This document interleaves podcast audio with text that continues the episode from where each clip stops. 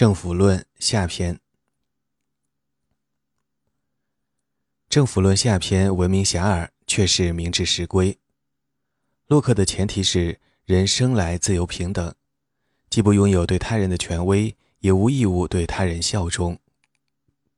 如今我们对这个说法习以为常，却很少注意到，它作为关于人如何来到世上的描述，实在大谬不然。人出生时弱小无助，完全依赖他人。大部分人认为自己的政治特征和归属出生时就已决定。同样与生俱来的还有对父母和其他亲戚的一系列义务。这给了菲尔莫的先祖论相当大的可信性。如果我们自问，我们最先接受谁做主导我们生活和命运的权威？回答是父母。如果再问，我们是怎么成为英国臣民或美国公民的？通常的回答是因为我们出生在那里。公民规划以人为的手段给予人本应靠出生得到的身份，但许多国家极不情愿采用这种方法。两千五百年前的雅典是这样，今天的德国仍是这样。所以必须探究洛克提出这一论点试图达到何种目的。洛克并不想否认生活中的普通事实，他只是想让读者从一个新的角度来看待那些事实。说人生而自由平等，实际上是说，政治安排是人类为了自己的目的构建的人为产物，他们带来的权利与义务必须与那些目的相契合。因为洛克是虔诚的，尽管可能是非正统的基督徒，所以他认为。在有些关系中，人没有选择，没有权利与责任的对等。上帝对造物的关系与统治者对臣民或父亲对儿女的关系完全不同。上帝只有上帝拥有对他创造的万物的绝对任意权利。如上帝对约伯指出的，是上帝创造了世界，世界就渗透了他赋予他的品质。人作为上帝造物的一部分。处于上帝的绝对权威之下，受上帝之命来到今世，为上帝效劳。想象一下洛克心中上帝应有的权威与君主权威之间的对比，或可稍窥洛克是多么痛恨查理二世以及当时其他号称拥有绝对权威的君主的大言不惭。声称一个尘世的政府拥有绝对权威是对上帝的亵渎。无论这个政府是君主制还是别的什么制度，很容易以为，既然宣称君权神授的是君主和为君主摇旗呐喊的人，那么反对的一方必然具有坚定的世俗思想，他们的宗教观点可以忽略不计。其实，对政治采取激烈的世俗主义和反专制主义的立场，也许有宗教上的原因。洛克就是例子。因此，说人生而自由平等，就等于说，虽然许多道德上重要的关系并不依靠同意或习惯，但政治关系是要靠同意的。这就是洛克关于政府需要得到人民同意的理念的基础。既然洛克说的是重视道德的理性之人都会同意的政治安排，所以他首先从合法建立的政府社会的目的与性质入手。那么，我认为政治权利乃制定法律的权利，法律可规定各种刑罚，自死刑起到较轻的刑罚，用以管理并维护财产，使用社会的力量来执行法律，保家卫国，这一切均以公益为目的。他说，政治权利之所以存在，是为了保障人的财产。他所谓的财产是指人的生命、自由及产业。今天，财产一词的含义比生命、自由及产业狭隘得多，但洛克通常既使用该词近代的狭义含义，也使用它过去的更广泛的含义，即包括受政府保护的一切外在物品。政府存在的目的是保护并维持人民的权利。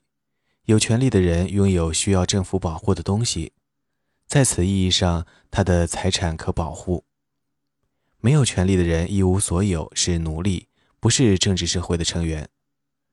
这个思想源远流长，至少可以追溯到西塞罗。洛克仔细解释说：“所以，绝对的任意权威，并非如霍布斯或菲尔莫所说，是政治权威的实质。它与政治权威根本是两码事。如亚里士多德反驳柏拉图时所做的那样，洛克仔细地将父母对孩子、主人对奴隶。”合法政府对治下人民的权威做了区分。洛克说，政府的任务是保全公民的财产，还有另一个考虑。在《论宗教宽容致友人的一封信》（以下简称《论宽容》）里，他对政府的目的做了类似的阐述，但他把政府关心的问题总结为公民利益，也就是需要外部保护的事物。从否定的意义上看，论宽容意在否认政府与精神事物的关系。完全可以说，政府论下篇也有同样的目的。财产代表人的外在利益，如免遭攻击、谋生有路、行动自由等等，这些与维持灵魂不朽的关注截然不同，后者比前者更重要。洛克之所以想保护人的内心生活与精神归属不受国家的强制性干涉，正是因为他们是生活中最重要的部分。从肯定的意义上看，只有在外在自由得到保障的情况下，人才能自由地追求精神生活。举例来说，如果教众建起了一座教堂，外在保护就包括保护他们对教堂的财产权。但这种保护与教众信奉的教义没有任何关系，仅仅是对财产权的保护。卢克认为，人需要国家保护自己与同教教徒自由结社的权利，以便以自己认为最好的方式聚在一起敬神拜神，仅此而已。至于那些效忠于对英国心怀不轨的外国君主，因而不在宽容之列的天主教徒，他们连这点保护也不该有。如果政府存在的目的是保护财产，统治者的权威受此目的的限制，就可以论述权力有限的立宪政府了。既然洛克的对手认为军权无限，洛克就需要表明军权有限，并说明都有哪些限制。他设定军权限制的办法是以自然法来框定政治权威。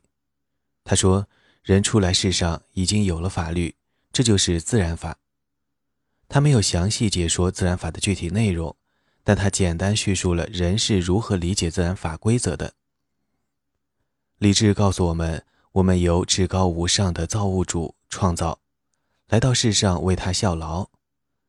在这一前提以及我们对自己本性的了解的基础上，可以推想我们都有哪些自然权利与责任。多年前，洛克在牛津大学基督教会学院曾撰写过关于自然法的讲义。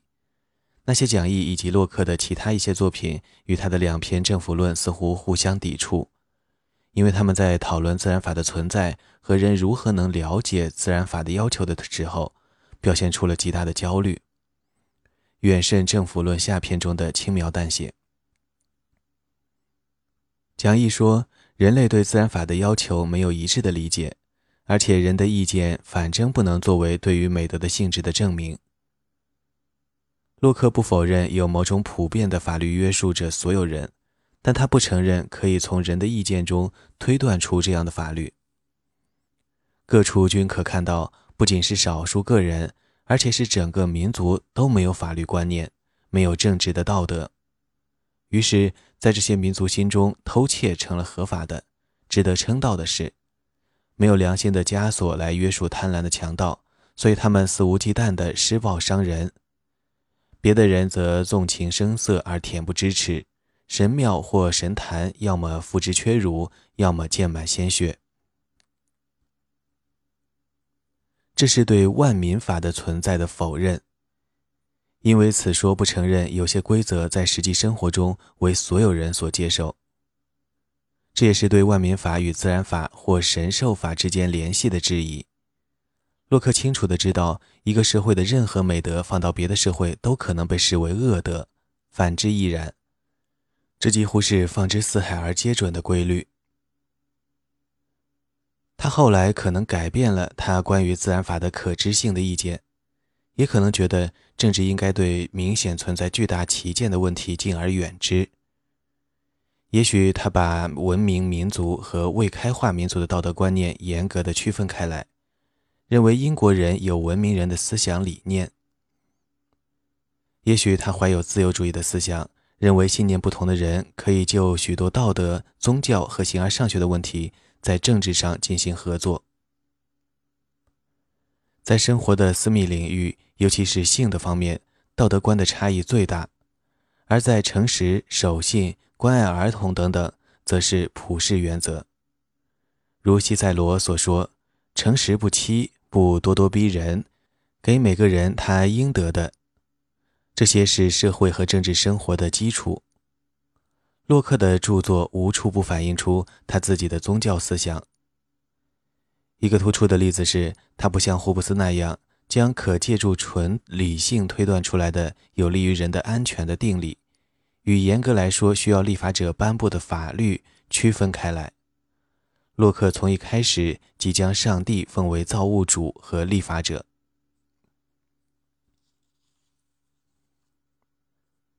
自然法。洛克说，人靠理性明白有自然法的存在，也知道自然法是什么。这一论点运用了一个重要的神学手段。是霍布斯的论述中所没有的。洛克认为，任何有理性的人都明白，我们都是一位全能仁慈的造物主的产物，被派到这个世界上来为他效劳。我们在世上逗留时间的长短，自己无法掌握，只有他能决定。洛克同意霍布斯的意见，认为法律之所以成为法律，是因为它是来自上面的命令。若认为自然法是严格意义上的法律，就必须相信上帝是立法者，不需要信奉哪个特别的宗教或哪个具有特质的神奇，也不需要某种特别的启示。自然神学是自然法的基础。可是洛克没有回答人如何明白上帝的目的这个历来的难题。十七世纪的人口死亡率极高，宗教战争残酷无情。有鉴于此，凭什么认为上帝想要人兴旺发达？对这个问题，他也没有回答。如果说上帝创造了我们，赋予我们活命的愿望，使我们需要食水、需要住房、需要别人的陪伴，渴望生养后代，却又不准我们按照被赋予的本能行事，那简直是荒谬透顶。上帝造人显然是要人发挥天赋本能，满足合法的欲望。兴旺发达，人生一世要确保自己的长期利益，因为上帝造人一视同仁，所以他一定想要我们在不过分损害自身利益的情况下，努力促进所有人的利益。此论的依据是目的论对人性的解释，更接近亚里士多德的理论，而非霍布斯的理论。人们可能会想。如果有人对世界性质的看法与洛克心目中天经地义的观点不同，又当如何？对洛克来说，道德规范意味着有一位立法者立下规矩来约束之下人民的行为。这就暗示说，不相信上帝的人不会认为自己有道德上的义务遵守任何特定的行为方式。他也许会因迫不得已而循规蹈矩，但根据洛克的观点。他不会认为自己有守规矩的义务。这为宽容设定了限制，不能相信无神论者会遵守道德的要求，因此他们无权得到给予所有信神者的宽容。洛克没有谈及许多世俗道德规范都面临的难题，在很多道德伦理体系中，道德规范都被视为一套用以促进共善或普遍福祉的规则。包括功利主义在内的一些伦理体系都以这样的前提作为出发点：人天生要促进自身的福祉。这暗示道德的要求与自我利益的驱策之间永远存在着紧张。洛克的世界中却没有这种紧张关系，人是全能而仁慈的造物主的产物，按他的要求追求自己的福祉。他把人创造成合群、道德、理性的生物，人的长期福祉包括按照上帝的规则尽自己的责任。如果自己的安全与他人的安全发生严重冲突，使自己受到巨大威胁，那么每个人都有权保证自己的安全。但是，任何为了一己私利去剥削他人的人，都是邪恶而又自私的。斯拉叙马霍斯之流对所有其他人构成了威胁，必须予以镇压。持怀疑态度的人经常批评说，以宗教感情为基础的道德理论用贿赂来换取好行为，因为他声称人在此生做出的牺牲将得到上帝的酬赏，会在来生获得永生和无尽的幸福。此言并非持平之论。洛克的确认为人不应只顾今生今世，然而他并未把人的存在分为来生与今生两部分。说人在来生会享受永恒幸福，在尘世的今生则要做出牺牲，以图来生得到补偿。洛克关于道德与自我利益相结合的观点是亚里士多德式的，不是奥古斯丁式的。他认为人是社会动物。天生喜欢与他人建立开放友好的关系。一般来说，当所有人的福祉彼此相连，你中有我，我中有你的时候，大家就都兴旺发达。不过，洛克与亚里士多德又迥然不同。洛克在道德上是个人主义者，他强烈认为每个人都应走自己的路，不认为所有人的意见就一定是道德真理。另外，重要的一点是。洛克对劳动比亚里士多德重视得多。在亚里士多德看来，君子的标志是知道如何消遣闲暇，劳动是奴隶和低等阶级的事情。洛克却赞美劳动。上帝赋予了人类技能与才能，也创造了资源丰富的世界，供人类怀着对上帝的感恩，利用这些技能与才能去开发，以改善生存条件。找到并从事某个行业的人，达到了上帝的要求，也达到了道德的要求，所以是幸福的人。对自然法的这种叙述引起了这样一个问题：随着上帝已死，这种叙述还有多少可信性？对这个问题无人能答。许多撰著者担心，现代自由民主国家以洛克的宗教道德做依靠。这个依靠一旦消失，自由民主的基础也将岌岌可危。乐观者认为，尽管洛克的前提没有说服力，但是他的结论可以服人，那就够了。如果人生活在没有暴力、遵纪守法、劳动光荣、老有所愁的社会中，感到最幸福，自由民主政体就会蓬勃发展。二十世纪后半叶，越来越多的国家开始相信普遍人权。这些人权与洛克的自然法制度中的权利非常接近。有些人权受美国宪法和欧洲人权公约这类人权立法的保护，成了实在法的一部分。人权的形而上学基础却完全是另一回事。至少能够更好地维持自由民主政体的是，即使不持洛克的宗教信念，也同意他关于人性的观点的人。而不是自认与众不同、高人一等的人。无论是纳粹种族主义者列宁及其继任者那样的乌托邦共产主义者，还是许多其他非自由、非民主思想的追随者。